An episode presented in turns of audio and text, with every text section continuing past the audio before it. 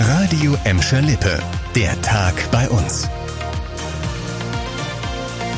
Mit Annika Böhnig, hallo zusammen. Diese Meldung hat heute Morgen wirklich alarmiert. Nicht nur bundesweit, sondern auch in Bottrop und Gelsenkirchen stehen die Krankenhäuser beim Thema Intensivbetten auf Rot.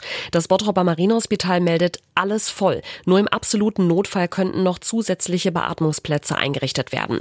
Das Knappschaftskrankenhaus in Bottrop hat immerhin noch ein paar Kapazitäten auf der Intensivstation und auch in den Gelsenkirchener Kliniken ist die Lage angespannt. Von insgesamt 76 Intensivbetten sind aktuell nur fünf frei.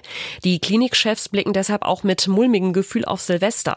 Rund um den Jahreswechsel landen nämlich immer wieder Menschen auf der Intensivstation. Nicht nur wegen Verletzungen durch Knaller und Böller, sondern auch wegen Schlägereien, Unfällen oder Alkoholvergiftungen. Also in diesem Jahr bitte ganz besonders vorsichtig feiern.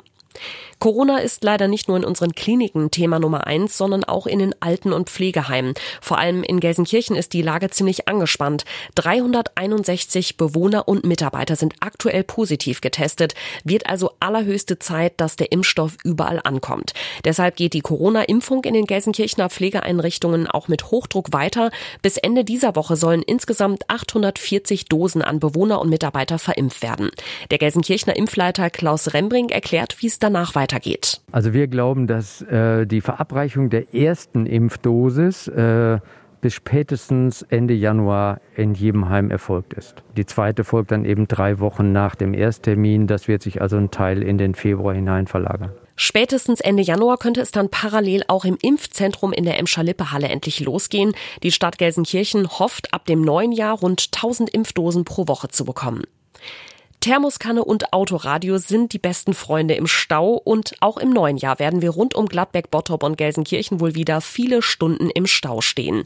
Straßen NRW hat für die Deutsche Presseagentur ausgerechnet, an welchen Autobahnbaustellen 2021 die größte Staugefahr besteht. Unter dem Top 10 ist der Dauerbrenner A43. Zwischen dem Kreuz Recklinghausen und Bochum-Riemke wird ja die Autobahn auf sechs Streifen ausgebaut. Gleichzeitig werden da über 20 Brücken und ein neuer Tunnel hochgezogen. Erst 2030 soll die Großbaustelle fertig sein. Eng werden dürfte es im neuen Jahr auch auf der A52 bei Essen. Da werden auf einer Strecke von acht Kilometern Fahrbahn, Brücken und Lärmschutzwände neu gemacht. Es mag uns zwar manchmal vorkommen wie eine Ewigkeit, tatsächlich dauert es aber gar nicht so lange, bis das Finanzamt unsere Steuererklärung bearbeitet hat, zumindest in Gladbeck und Bottrop. Das Online-Portal Lohnsteuerkompakt hat die Bearbeitungszeiten von rund 500.000 Steuererklärungen bundesweit verglichen. Ergebnis, das Bottroper Finanzamt ist mit durchschnittlich 39 Tagen relativ fix. Beim Finanzamt Mal, das für Gladbeck zuständig ist, dauert es 49 Tage. In Gelsenkirchen müssen die Steuerzahler im Schnitt 66 60 Tage warten, also über zwei Monate. Am schnellsten geht es übrigens im saarländischen Homburg. Da gibt's schon nach 29 Tagen den Steuerbescheid. Das war der Tag bei uns im Radio und als Podcast. Aktuelle Nachrichten aus Gladbeck, Bottrop und Gelsenkirchen gibt's jederzeit auf radio und in unserer App.